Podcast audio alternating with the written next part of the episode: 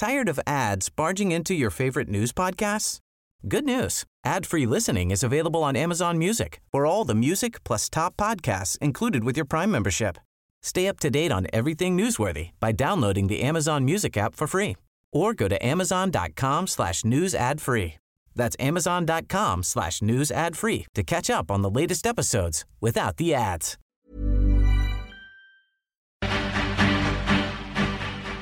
Cada noche, los expertos se reúnen para debatir, polemizar, desmenuzar a la noticia y a sus protagonistas en una mesa que saca chispas. Esto es Mesa de Opinión a Fuego Lento, bajo la conducción de Alfredo González Castro, por el Heraldo Radio. Iniciamos.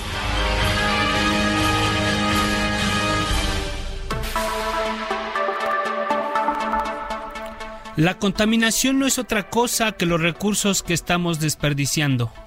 Permitimos que se desperdicien porque ignoramos su valor.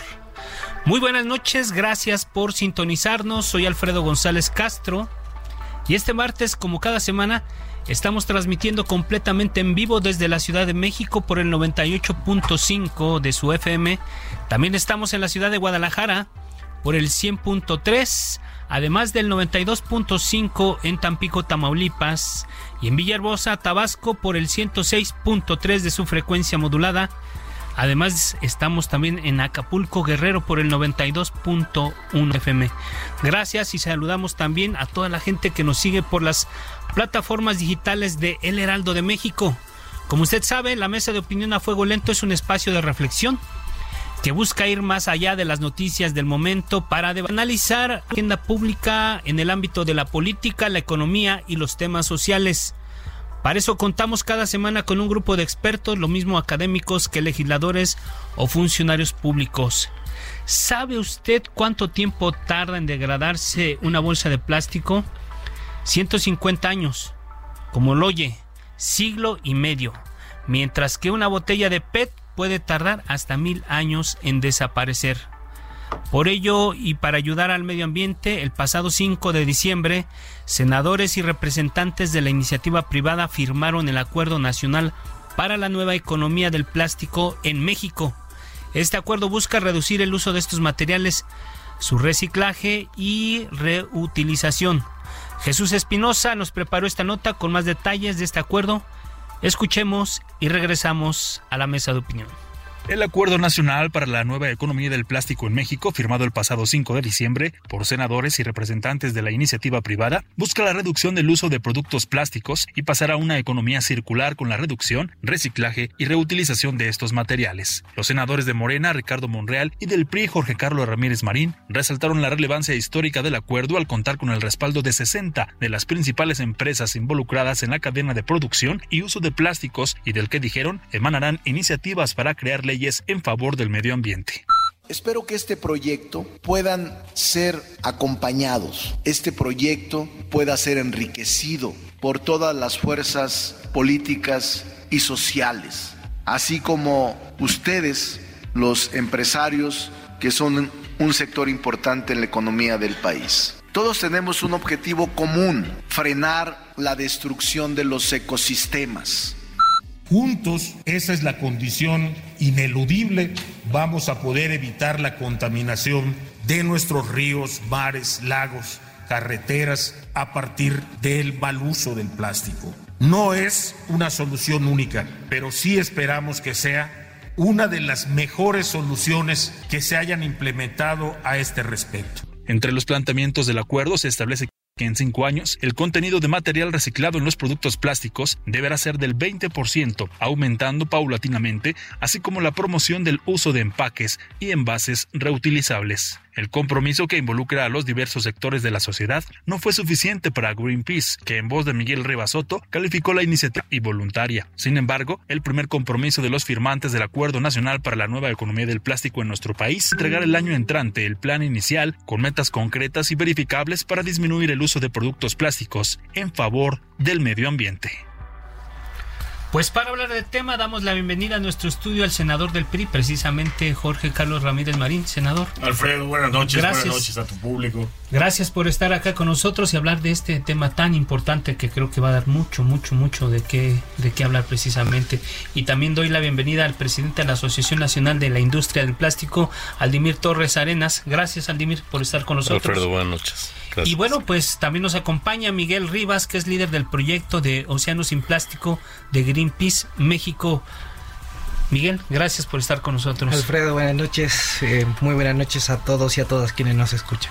Bueno, pues vamos a entrar de lleno a este tema que nos tiene hoy, nos ocupa esta noche. En un primer balance, ¿cómo lo en el acuerdo nacional que para la nueva economía del plástico en México? ¿Es suficiente este acuerdo? ¿Qué le modificarían? ¿Cómo, lo, cómo podrían enriquecerlo? ¿Quién dijo yo? ¿Quién toma la palabra? Bueno, primero, Alfredo, Altimir Torres, gracias. Eh, como bien lo decía el senador eh, Ramírez Marín en el momento de la firma, esto no es una legislación y una iniciativa correspondiente, es un acuerdo, un compromiso. Así es. Eh, este acuerdo, que per se es ambicioso, no alcanza objetivos internacionales que tenían ya marcados desde hace, más de un año. Pero es un buen inicio. No es un, no es un proceso, es un un proceso que nos tiene que llevar a una corresponsabilidad. Decía Miguel en una charla privada que tuvimos y con el cual coincido, no, no es suficiente. Por supuesto que no es suficiente.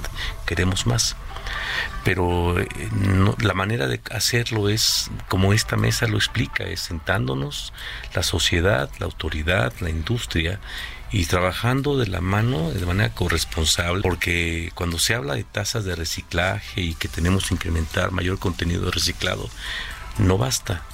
La economía circular nos pide cuatro elementos más, nos pide reducir, hemos trabajado mucho en la mano con las ONGs al respecto, nos pide reutilizar, no hemos sido muy responsables al respecto, tenemos que fortalecer eso, nos obliga a rediseñar.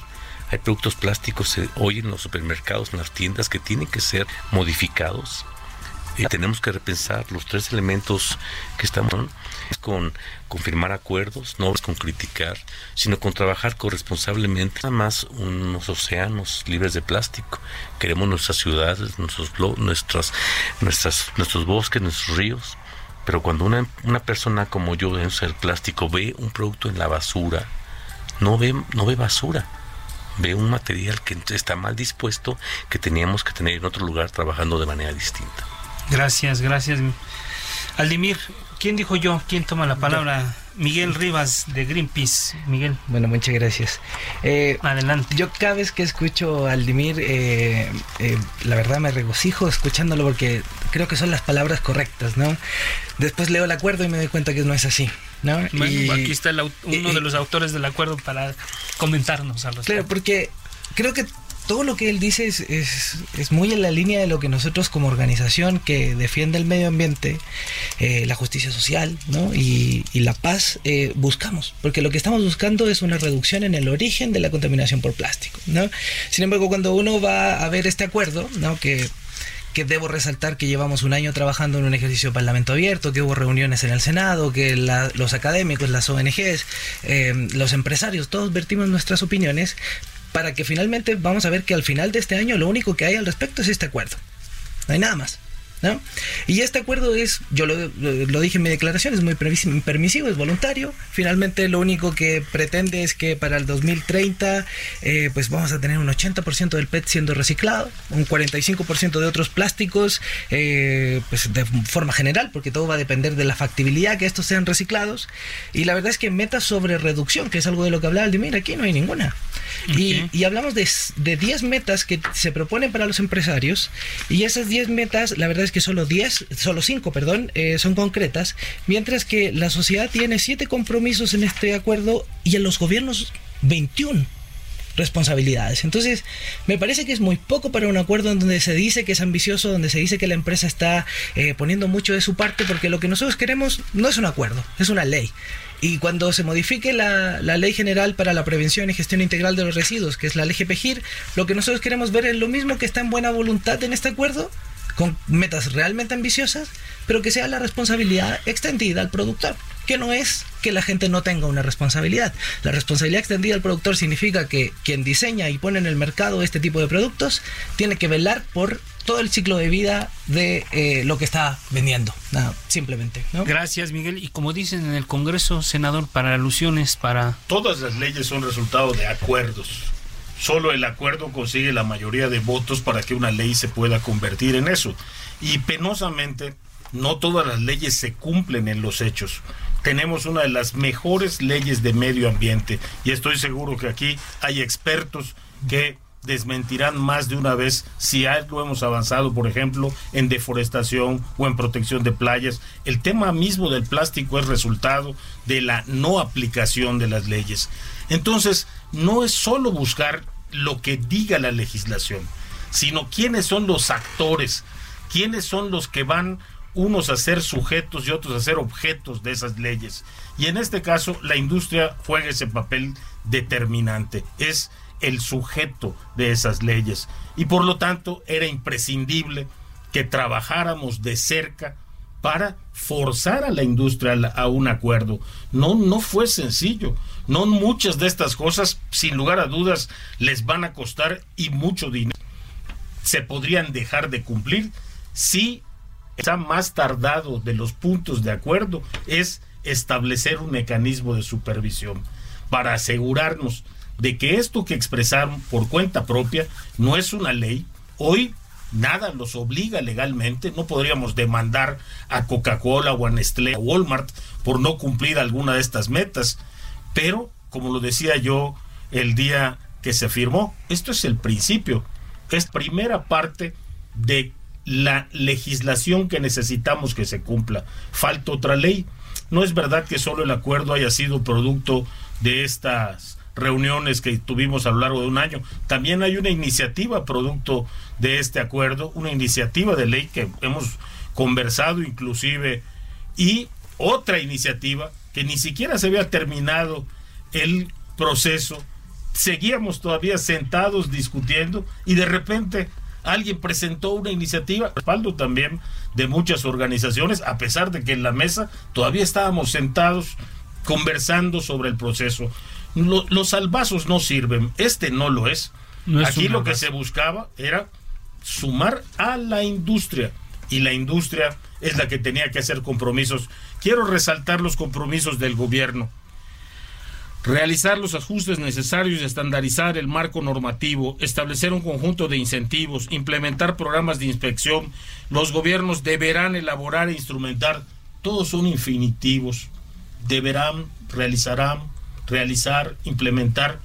En el caso de la industria son números y fechas. Miguel y un Rivas, mecanismo de revisión. Miguel Rivas de Greenpeace quiere comentar algo. Pues, Venga, Miguel. Eh, como bien comenta el senador, este es un acuerdo que contempla tres ejes de la sociedad, ¿no? Eh, al gobierno, a las personas, a los empresarios. Sin embargo, este acuerdo se hizo conversándolo solo con los empresarios, porque nosotros lo recibimos el día anterior a las 12.24 de la tarde llamando a la firma para el otro día y pues obviamente su análisis que no había análisis, solo había que aceptar decir si uno firmaba o no, ¿no?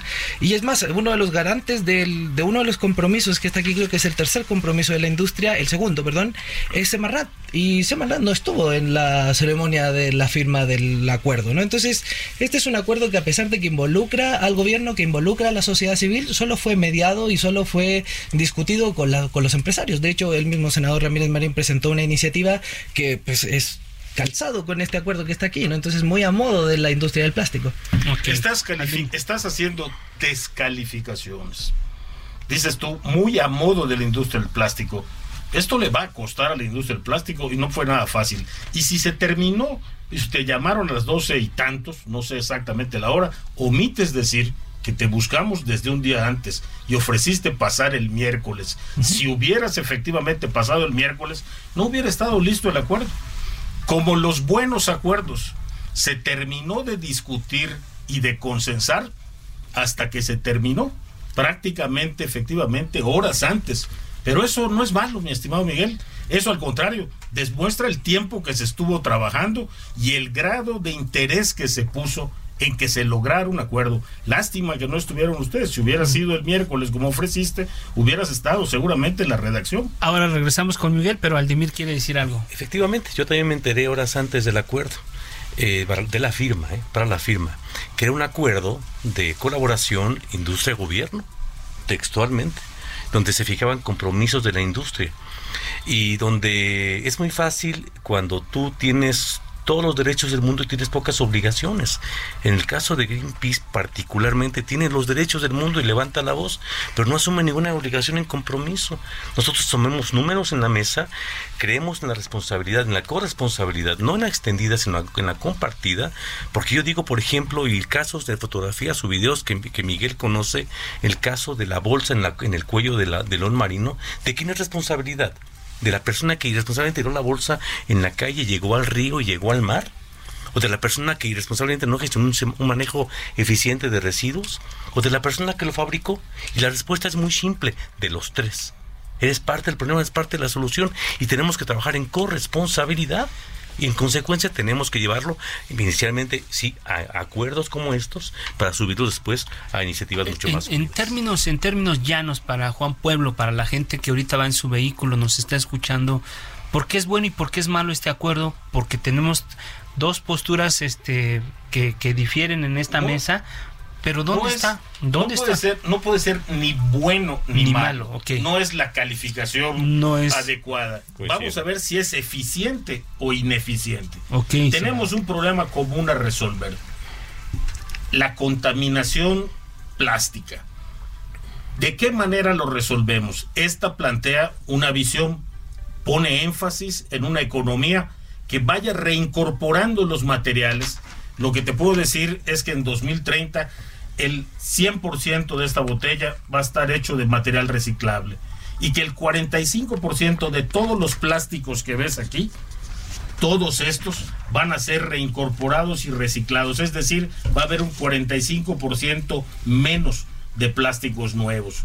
Esas son las oportunidades que presenta la economía circular y la otra es que obliga a las tres partes, al gobierno, donde vamos a empezar a presentar ahora un grupo de acuerdos que tienen que ver con educación, con eh, temas fiscales y con temas de normas oficiales, a la, a la sociedad que tendrá que modificar conductas. Hoy es muy cómodo ir al súper, recoger una bolsa y hacer lo que querramos con ella, y a la autoridad que ni siquiera ha podido organizar bien sus sistemas de recoja y acopio de basura.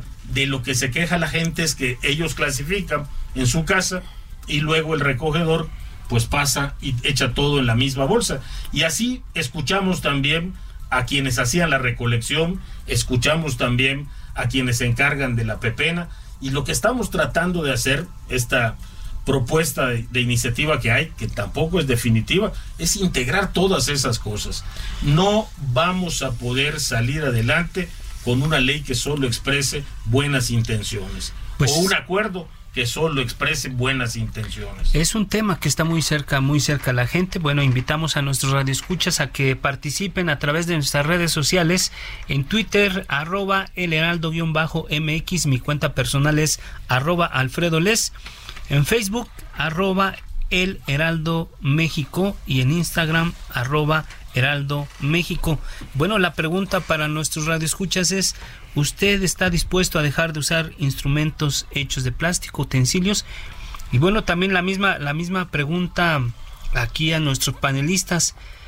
¿Qué tan dispuestos están a dejar de usar instrumentos hechos de plástico en su vida cotidiana? Por ejemplo, ya no aceptan bolsas de plástico, estamos, tenemos botellas aquí en, la mesa. El Heraldo tiene que entrar a la... Tenemos que, que, crear una política de dejar de usar eh, botellas de plástico, utensilios de plástico.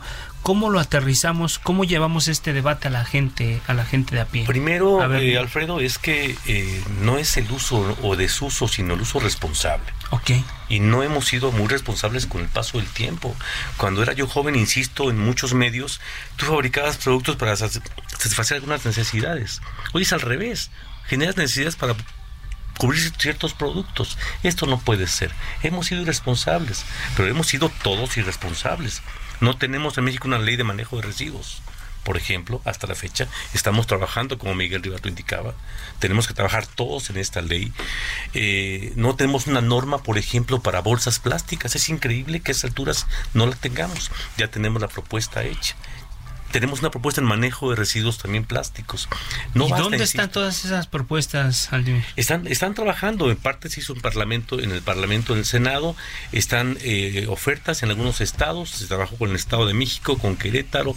Eh, lo que sucede cuando eh, se quejaba Miguel de que no lo invitaban, en nuestro caso, bueno, a él lo invitaron nosotros nos invitaron cuando ya la ley estaba puesta en el DF, nos invitaron a decir, la, ley está, está esta prohibición. No nos incluyeron a la gente que creo que sabemos de plásticos, ¿no? O prohibieron las bolsas a partir del primero de enero de, de 2020. Todas las bolsas, sin protocolo, sin, sin un proceso definido. Ok. Gracias, Aldimir. Miguel Ángel, Miguel Rivas. Pues hay muchas cosas que me gustaría aclarar de cosas que se han puesto sobre la mesa. Ve aclarando lo que tú creas conveniente. Muy, muy puntual, para, para, responder la pregunta que, para que la gente que nos escucha tenga, tenga la respuesta que buscamos con lo que tú nos planteas, ¿no? Pero eh, sí es cierto, el senador dice nos invitaron el día antes, sí nos invitaron el día antes, pero sin el acuerdo. O sea, nadie lo conocía y teníamos que asistir a algo que no conocíamos. Sido, hubieras estado redactando el acuerdo. Yo pedí el documento y el pues documento nunca lo mandaron. Exactamente, si hubiera sido como ofreciste, y... hubieras participado en la redacción redacción, y me hubiera encantado. Y otro punto es que eh, para el 2030, senador, no, el 100% de esa botella no va a estar de hecha material reciclado. Aquí lo dice, el 30% al 2030, solo el 30%. Pero eso, eso, Miguel, está por debajo de los alcances actuales que tenemos y de compromisos que firmamos internacionalmente. el mismo acuerdo. ¿Cuándo es? ¿De cuánto Por ejemplo, tú en México ya encuentras botellas 100% recicladas que, que contienen agua, agua bebible y las marcas están muy a la mano. Y el acuerdo que tenemos, que firmamos el año pasado a nivel internacional con la Fundación Ellen MacArthur, es más agresiva que el mismo acuerdo que firmamos con el gobierno. O sea, no, no nos quedamos ahí. Tenemos la planta más importante de reciclaje por lefinas en América Latina, tenemos la planta más grande del mundo de reciclaje de PET grado alimenticio. O sea, hemos hecho la tarea. Tenemos una tasa de reciclaje que tenemos una cifra que nos dice casi, casi 22%, muy por encima del 14.5% que es la tasa internacional y con este acuerdo además nos quedaremos en primer lugar en América, no en América Latina, en América. Okay. Bueno, a mí me gustaría terminar, terminar específico, tiene razón Miguel, el 100% de estas botellas se acopiará y el 100% de estas botellas se reciclará. A eso me refería. A ver, Miguel Rivas. Bueno, un poco para que la gente que nos va escuchando y diga, bueno, el plástico es tan malo, ah, es tan satanizado que tengo que dejar de usar todo el plástico. La respuesta es no y, ahí, y ahí coincidimos. Y coincidimos no porque no todo el plástico es malo. Hay mucho plástico que se usa en términos de la salud, de, la industria, de maquinaria, etcétera. Automotriz, aeroespacial, telecomunicaciones. Muchísimo. La vida cotidiana. No hay nadie de nosotros ni quien esté escuchando que no tenga algo de plástico en su Estarías desnudo, Miguel. el cierre, el chaleco. El, chaleco que yo porto, la vestimenta, mis zapatos, el teléfono, todo. ¿va? Mi nariz. Ese no es el punto. Mi nariz, Miguel. El, el punto importante aquí es de qué podemos prescindir. Y podemos prescindir de aquel plástico del cual hemos abusado, un plástico que siendo un material flexible, durable y resistente, hoy se hace para que tenga una vida media útil de 12 minutos. Por ejemplo, las bolsas de plástico, ¿no? Sobre eso nosotros podemos avanzar. Podemos decir, podemos usar, podemos usar una bolsa que dure mucho tiempo y, reutilizarlas cuantas veces queramos. Podemos rellenar nuestra bolsa.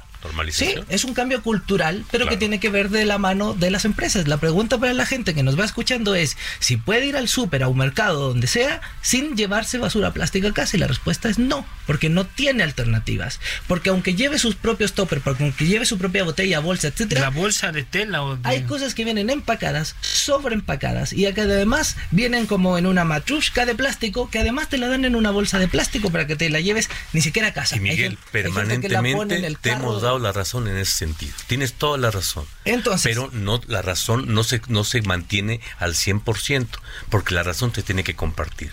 Es cierto que hay sobreempaque en muchos productos plásticos, es cierto, pero una bolsa plástica, tú, tú todo lo que lo que tengas que evaluar, tienes que hablar en términos de impactos.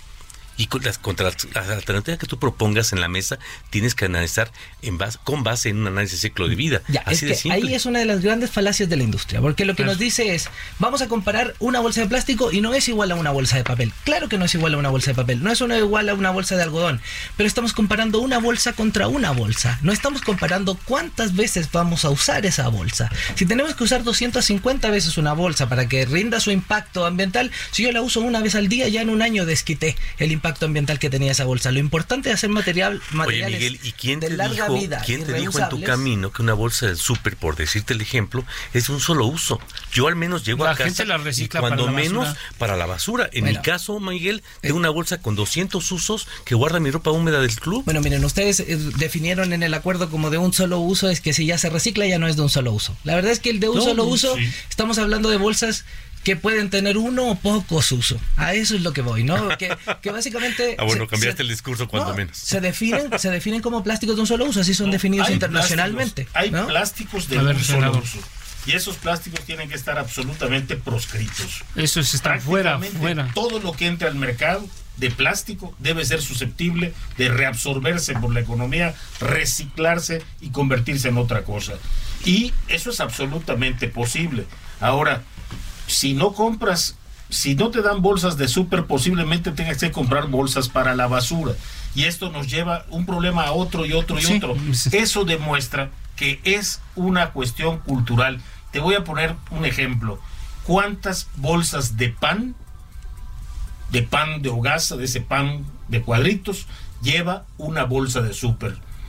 Y a veces cargas tres o cuatro. ¿Y qué hacemos con esas bolsas? Esas bolsas son más difíciles de volver a utilizar que las bolsas de súper misma.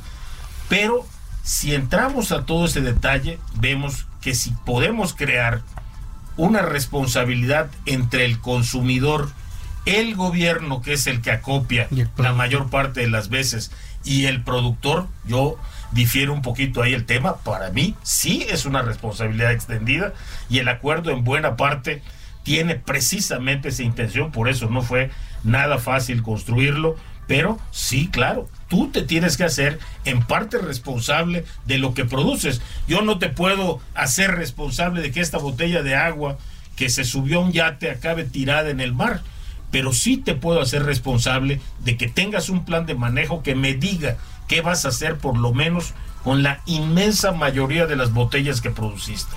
Y tienes razón, yo gobierno, que es el gran faltante en, esta, en este ciclo, tengo que darte incentivos para que lo hagas y tengo que ponerte castigos si no lo haces. Una responsabilidad compartida, o sea, si lo vemos así, todos somos responsables. El último, punto que decía el senador eh, es muy interesante porque hoy día, por ejemplo, si yo quiero tomar material de la basura para reciclarlo, es un problema.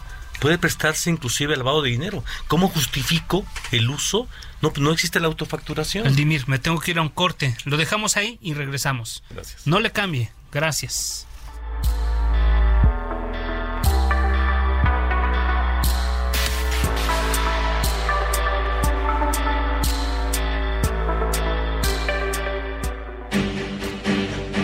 Esto es Mesa de Opinión, a fuego lento. La polémica y el debate continúan después del corte. No se vayan.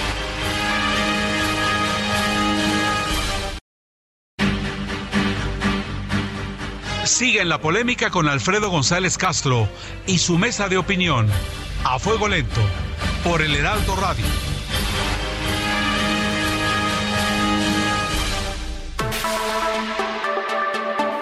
Volvemos a la mesa de opinión a fuego lento. Agradecemos que esté con nosotros el senador del PRI, Jorge Carlos Ramírez Marín, el presidente de la Asociación Nacional de la Industria del Plástico, Aldimir Torres, y Miguel Rivas, líder del proyecto de Océanos sin Plástico de Greenpeace. Y bueno, pues, ¿cuáles son los números de la industria del plástico? ¿Cuántos empleos genera? ¿Cuál es su derrama económica? Vamos a escuchar la información que preparó nuestro equipo de redacción y producción y regresamos al debate. En México, el consumo de plástico es de alrededor de 7 millones de toneladas anuales, de los que 48.7% se usa para empaque, envase y embalaje, siendo los principales productos los popotes, las bolsas, los platos y las cucharas desechables. La industria del plástico genera el 2.8% del Producto Interno Bruto y casi la cuarta parte del valor de la producción del sector de manufacturas, con lo que da empleo a casi un millón de personas. De acuerdo con la Secretaría de Economía en México, la industria del plástico es una de las más dinámicas de la economía. En 2015 representó el 2.5% del Producto Interno Bruto manufacturero y registró una tasa de crecimiento del 4.4% el valor del mercado de la industria del plástico supera los 30 mil millones de dólares anuales en nuestro país. Tras darse a conocer las nuevas disposiciones del gobierno de la Ciudad de México respecto al plástico de un solo uso, los industriales de las bolsas y empaques advirtieron que peligrarían más de 200 mil empleos directos de la industria y argumentaron que de acuerdo con un estudio de la Semarnat, 97% de las bolsas de asas que son entregadas en comercios son reusadas para el manejo de su basura. Recientemente, con la firma del Acuerdo Nacional de la Nueva Economía del Plástico en México, abre la posibilidad de cambiar la industria del plástico a una economía circular. Respecto al PET, en México se producen al año alrededor de 200 botellas por cada mexicano. Sin embargo, el reciclaje ha dado buenos resultados en nuestro país. En entrevista con Carlos Mota en el Heraldo Radio, el director ejecutivo del sector privado para el desarrollo sustentable, José Ramón Ardavín, aseguró. Eh, ya hay una historia de éxito en el tema del PET, que más o menos inició hace, hace 20 años. Hoy en día México es el segundo país del mundo que más PET recicla. Es una cosa muy importante. Se, se acopia cerca del 56% de todo el PET que se vende en botellas, en diferentes eh, productos. Y obviamente la industria de este tipo de productos ha invertido hace ya un buen rato en diferentes plantas de reciclaje. Entonces, lo que se quiere es replicar, por decirlo de, decirlo de alguna forma, esta buena experiencia experiencia del PET con el resto de los plásticos. De esta forma, el interés empresarial se suma a entregar avances de dicho acuerdo cada 18 meses, contemplando la eliminación paulatina de envases innecesarios, la prohibición de microplásticos y planes de manejo de residuos con base en normas oficiales, entre otros.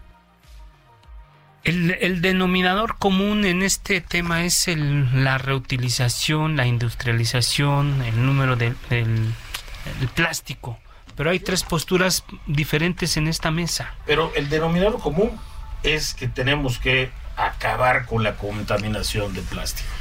Tenemos que reducirla a su mínima expresión. Y senador, como lo, como lo planteas tú, este acuerdo que se, que se suscribió es el primer paso, porque ya hay iniciativas, este hay proyectos, existen muchas cosas que se han hecho y como que da la impresión que seguimos en las mismas. Este acuerdo, más las leyes, más las normas oficiales mexicanas, más los cambios en las disposiciones en materia de salud, más los cambios en cuestiones culturales que correrán algunos a cargo de la SEP y otros a cargo de gobiernos municipales. Y por encima de todo la inversión que tiene que hacer el gobierno con mecanismos inteligentes como en los próximos eh, días presentaremos yo creo que todo esto sumado puede hacer que México sea una potencia en materia de evitar la contaminación plástica. Miguel Rivas, de Greenpeace. Pues la pregunta va a ser siempre por dónde pasa la solución. Y ahí es donde aquí hay posturas diferentes porque coincidimos en que hay que acabar con la contaminación. ¿Por dónde pasa la solución? La contaminación se acaba no reciclando más y mejor, se acaba reduciendo en el origen la cantidad de plástico que estamos generando. Y en ese sentido, yo eh, he hablado mucho con el senador Ramírez Marín, he hablado mucho con el Dimir, entonces me gustaría hablarle a la gente que nos está escuchando. La pregunta es, ¿por qué México es el que más recicla el PET? ¿Será porque es un país que no puede asegurar el derecho al agua potable y por lo tanto la gente tiene que consumir agua embotellada? ¿Será porque es el país que más refrescos consume en el mundo? Eh, pues ahí, va la respuesta. Entonces, no importa cuánto crezcamos la cifra de reciclaje, si la cantidad de plástico que estamos sacando al mercado es cada vez más. Porque si lo tomamos en cuenta en cifras duras, el porcentaje que están dejando sin reciclar son más de 300 millones de botellas al año que no están siendo recicladas. Entonces, la pregunta es si el acuerdo este va a contribuir a la solución. No, porque aumenta 20% en los próximos 10 años. Claramente no va a contribuir a la solución. La solución es dejar de embotellar el agua y los refrescos. La es, asegurar el, acceso al agua potable por parte de la ciudadanía, por ejemplo, ¿no? Y que la gente tenga lugares donde pueda rellenar botellas que no tengan que ser este, desechadas. Estos estos acuerdos empezaron realmente eh, de manera intensa hace menos de dos años. O sea, tenemos trabajando intensamente en el mundo dos años. Recién hace un mes una reunión a nivel global. Aldimir, tú representas a la industria del plástico. Sí, señor, muy orgullosamente. Orgullosamente esta, esto ir y venir de estas posturas, y creo que a la que menos benefician es a la industria del plástico. Eh, no, fíjate que, como, bien dice Miguel, coincidimos en muchas cosas, o sea, no, no, no basta. yo, yo, la, diferencia que tengo con Miguel es que no son dos R's, como él dice, no nada más hay que pensar en reciclaje y en, en reducción, o sea, no hemos promovido eficientemente el reuso no, no hemos trabajado fuertemente en el diseño, tenemos que trabajar en él y además, insisto, el repensamiento implica las tres entidades que estamos en la mesa. Tenemos que trabajar todos. Pero sí, y la única cosa que estamos convencidos es que no es prohibiendo como llegas a la, solución. Cuando, cuando tú prohíbes, sales de la mesa y ya no quieres hacer nada al respecto. Tienen que colaborar con nosotros y es normalizando más que prohibiendo como tenemos que hacerlo. Insisto, es increíble que no tengamos en México una normalización para la voz de plástico, que es el principal problema que estamos atacando. Senador Jorge Carlos. Es el principal problema que estamos atacando. Sin embargo, lo que dice la estadística es que hay una gran cantidad de plásticos, empaques, embalajes que no forma parte de este tema de las bolsas de plástico y también están fuera de control hoy y haciendo una contaminación terrible. Déjame decirte, mira, mi interés en este tema empezó cuando siendo diputado intenté proponer no un impuesto, sino una especie de, de retorno de 5 pesos para cada botella de PET. La industria airada dijo, no, ¿cómo? Nosotros recogemos el 80%. Bueno, pues ustedes van a ser ricos cuando recojan todas las botellas, que cada una va a costar 5 pesos. El tema aquí, lo que decía Miguel, seguramente tiene razón. Pues, hay un mayor consumo de refrescos, hay más envases, hay un mayor consumo de agua. Cuatro, de cada cuatro, tres hogares mexicanos tienen garrafón. Pues por supuesto que mientras no haya garantía del agua que sacas del grifo, como vemos en la película que pasa en otros países, pues no podremos hacerlo. Hay lugares donde todavía no llega el agua potable. Entonces, ¿qué va a pasar si cada año 7 millones de toneladas de plástico llegan hacer contaminación, ¿qué va a pasar mientras resolvemos todas esas desigualdades? Bueno, no, será mejor. No, sucede ese volumen porque esas no, millones de toneladas. ¿No será mejor reciclar?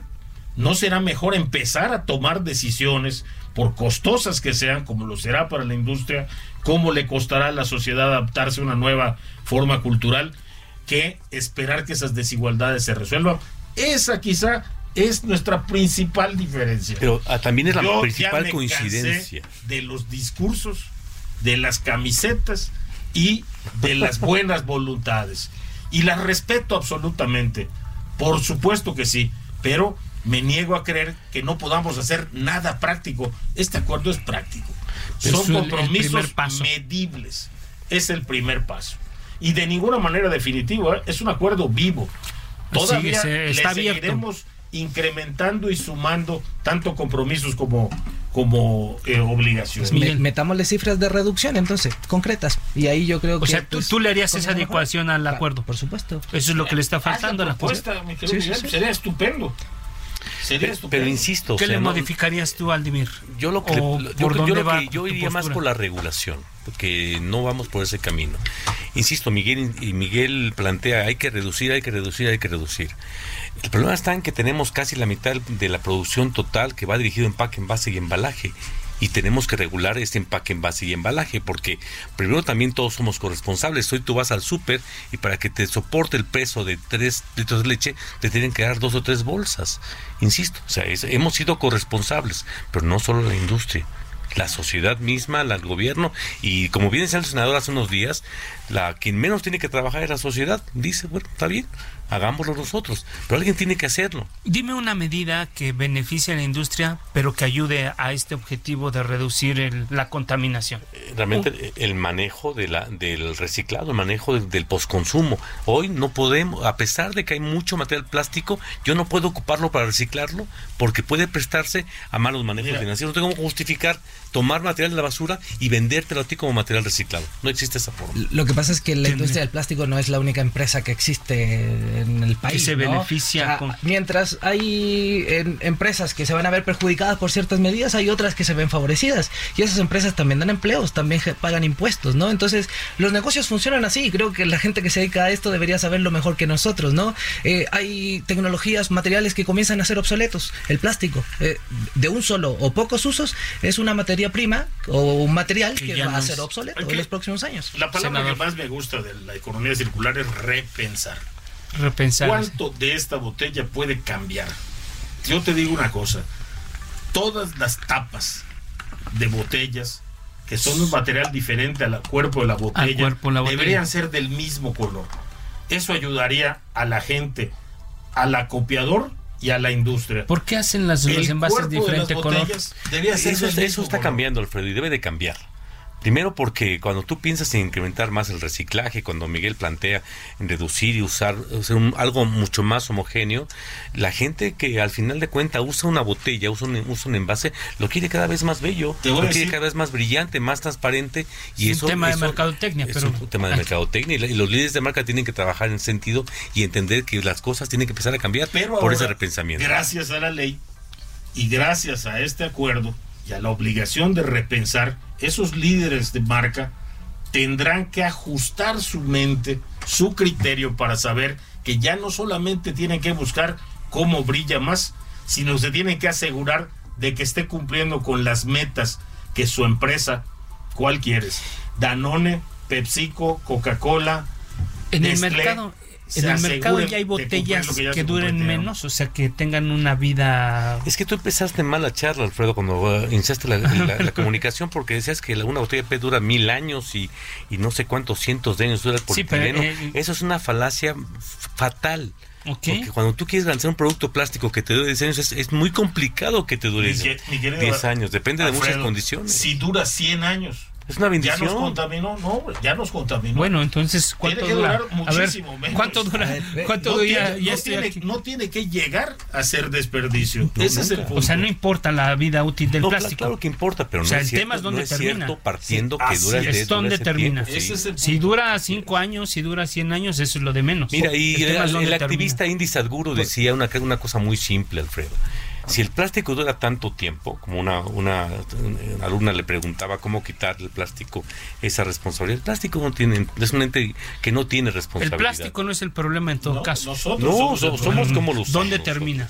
No, es, Miguel es- eso hablar. la verdad es, es, eh, Tampoco es está- una forma en la que se ha dicho el plástico no es el problema, el problema es de la gente. A ver, la gente somos todos. Yo, yo soy la gente, la gente que nos va pienso. escuchando, todos somos Pero la gente. tú no eres ¿no? irresponsable, Miguel. Entonces, Yo cuando, no- pienso cuando- lo mismo, cuando no- cuando todos los actores de la sociedad somos responsables, hay que aclarar que no todos lo somos en la misma proporción. Claro, ¿no? unos más que otros. Porque una persona no puede ser igual de responsable que la famosa marca de refrescos que lanza 9 mil millones de botellas PET o el al fabricante, o el fabricante. Entonces, ellos lo, lo dicen hace muy poco en, un- en uno de sus comerciales. Es, nos dimos cuenta que las botellas que importan son las vacías. Ok, va. Van a reciclarla. Perfecto, ok. Van a reciclarla. La pregunta es si eso disminuye la contaminación por plástico. No, porque yo genero más botellas y lo que estoy reciclando deja muchas botellas sin reciclar. Y lo otro es que no disminuye otro contaminante, que es que algo de lo que hablaron por ahí, el microplástico. Y aquí quiero ser muy enfático. Hay estudios internacionales, estudios científicos, que demuestran que hay tres fuentes importantes por las cuales nosotros adquirimos microplásticos. Eh, el aire, el agua y eh, los alimentos provenientes del mar. Recientemente Greenpeace...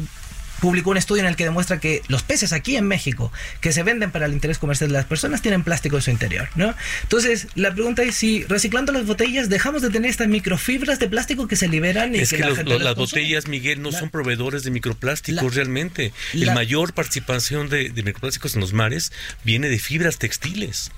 en ¿Qué? la salud de las personas. Y bueno, proviene de ahí. la- entonces, las personas es una aseveración falsa la que estás No, poniendo en la mesa, no. Miguel. sí. ¿puedo, puedo adjuntar los estudios científicos Pero, sin ningún eh, problema? eh, mira, Hablan. todo pasa por ACBs, Miguel. Y los ACBs no los hace Greenpeace, ni la NIPAC, ni el Senado. Los hacen grupos técnicos muy específicos y son quienes tienen que dar la pauta. o Entonces, sea, no te puedo decir, hay un, hay un estudio. Yo te hablo de estudios particulares con las cifras y, las, y la bibliografía respectiva. Los microplásticos están proscritos en el Un poco para terminar la idea, y a ese punto es el que quiero llegar. Eh, una cosa son los plásticos, los microplásticos en los alimentos, que los estamos consumiendo alrededor de 5 gramos eh, al año, creo que es lo que estamos a través consumiendo. De una a través botella, de diferentes un productos. No, la botella no, a través de la botella. ¿no? Entonces, el reciclaje no soluciona eso. Y aquí en el acuerdo dice, vamos a disminuir los microplásticos, o prohibir los microplásticos. Es lo único que prohíbe este acuerdo, en, en teoría, ¿no?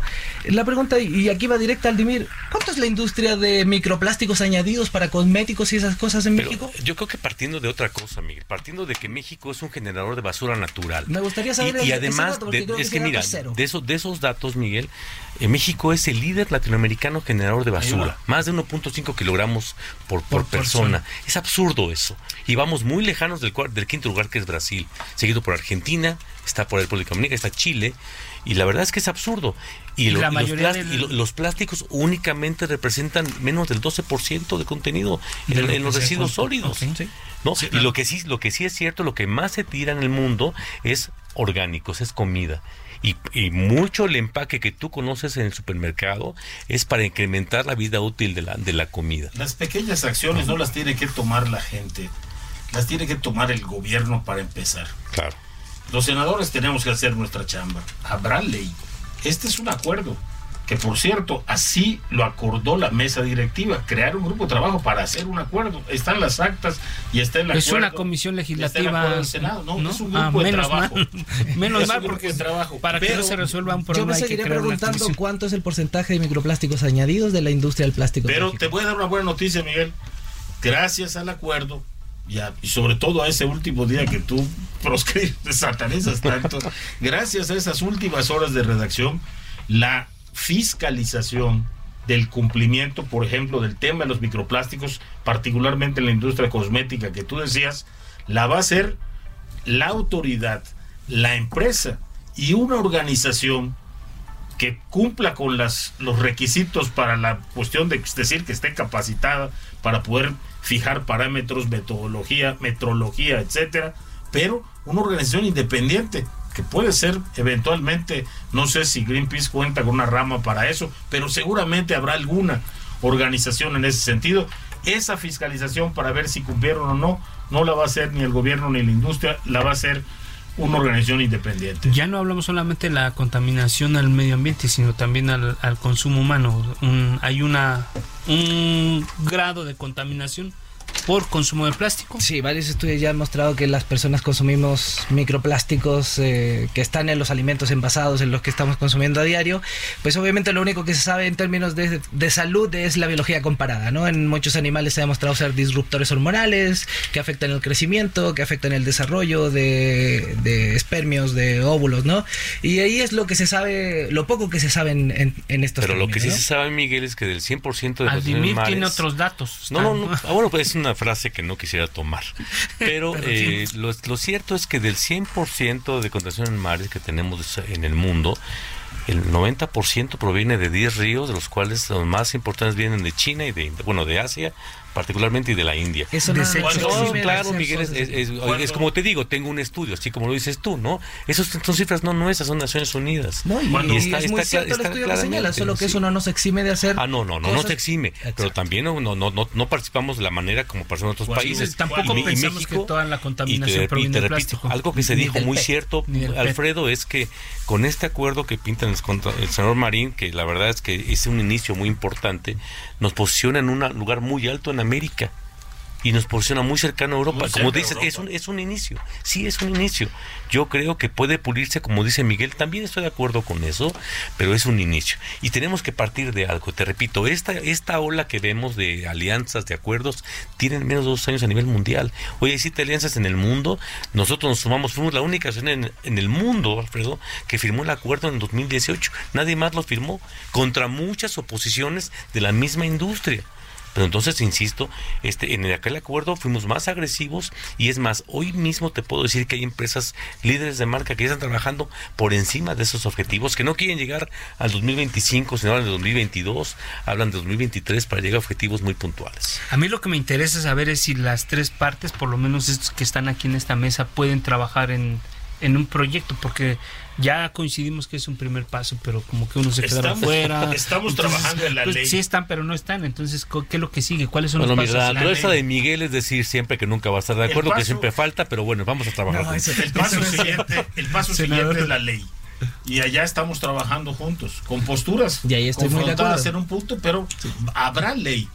Porque todo esto que pusimos aquí no tendría ningún efecto si el Estado no lo materializa en su cuerpo de leyes, en su cuerpo de normativas y le pone las sanciones adyacentes. ¿Qué pasa si no entregas tu plan de manejo? ¿Qué pasa si entras con material con el que no debes entrar a una zona, a un área natural protegida? ¿Qué pasa si entras con microplásticos que ya están prohibidos e incluso en tu acuerdo señalados? Todo eso tiene que estar en la ley. ¿Qué sanciones van a recibir? ¿Qué, ¿O qué sanciones se van a recibir? Miguel. A mí me gustaría señalar un punto aquí que, que es del acuerdo global de la nueva economía del plástico, ¿no? Del cual se deriva este acuerdo nacional, que Aldimir dice que ellos también lo firmaron y que además es más ambicioso, ¿no? Y Más aquí ambicioso. este este acuerdo dice eh, de forma expresa, hay algunos, art- algunos artículos problemáticos que deben ser eliminados para lograr una economía circular y en ocasiones se puede evitar el empaque de plástico completamente. de eso, claro, aquí Claro. no hay nada. Y al día, al día siguiente, Miguel, que se fue un acuerdo, un, el CEO de Unilever salió a decir el 30% de nuestros empaques son obsoletos. Y eso lo reconocemos la industria y tenemos que trabajar. Y lo he hablado contigo en privado y coincido contigo.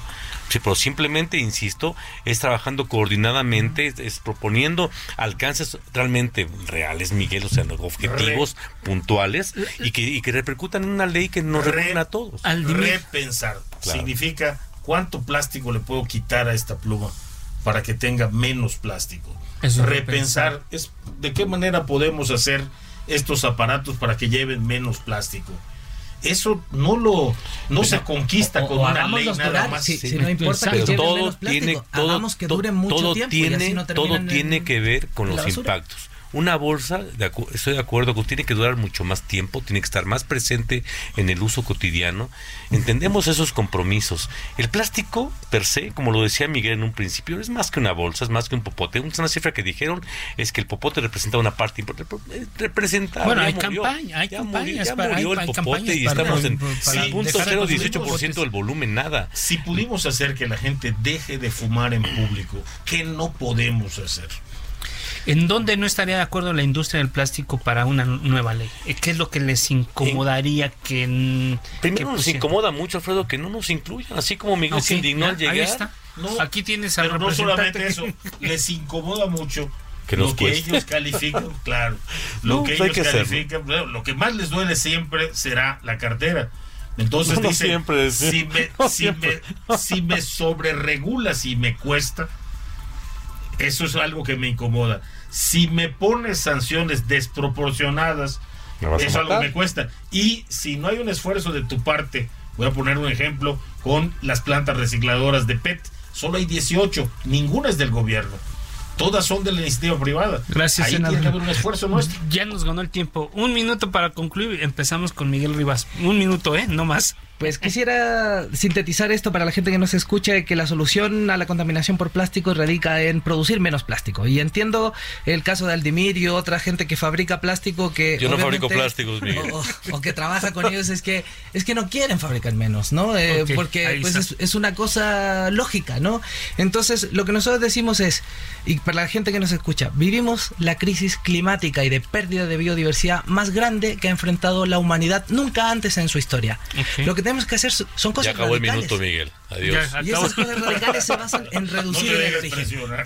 Bueno, Aldimir, ya tienes la palabra. Primero que es falso, que no queremos reducir. Ya está trabajando compañías como Dow, como Braskem y Desa en integración de reciclado en su material para reducir Cambiar- la presencia cambiar- de materiales materia prima, primarios sí. vírgenes en, el mercado. Estamos trabajando en eso y nos está costando, como dice el senador Marín, pero entendemos que todo tiene que llevar el equilibrio y, y caminamos hacia eso. Es más que una bolsa de plástico, es tu confort, tu seguridad, es mi prótesis en la nariz. Ok, gracias, senador Jorge Vivimos Carlos. Una impresionante crisis, sin duda la más grave, sin duda una amenaza a nuestra existencia, sin duda una amenaza al mundo que conocemos hoy, y el plástico forma parte de esa amenaza, fundamentalmente como todas las demás, por lo que el ser humano hace con él.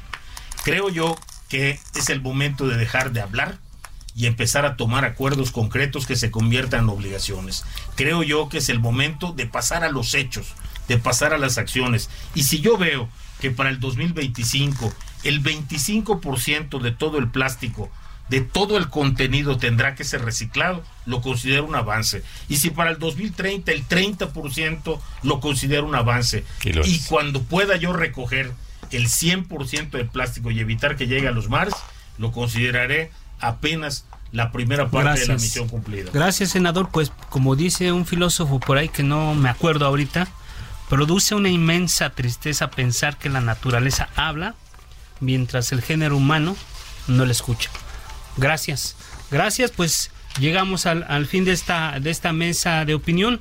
Agradezco al senador Jorge Carlos Ramírez Marín, al presidente de la Asociación de la Industria del Plástico, Aldimir Torres, y a Miguel Rivas, líder de proyectos Océanos sin Plástico de Greenpeace. Gracias, los invito para que nos acompañe este jueves a las 10 de la noche también a la mesa de opinión en coproducción con La Silla Rota. También agradezco a mis compañeros que hacen posible este espacio, Isaías Robles en la información, Jesús Espinosa en la información, Orlando Oliveros en la producción y a Gerardo Juárez en los controles técnicos. Gracias, muy buenas noches, descanse.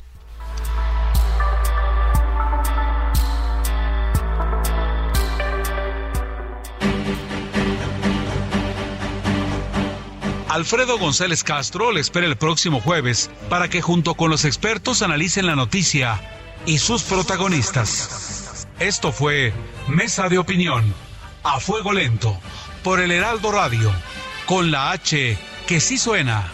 Hasta entonces.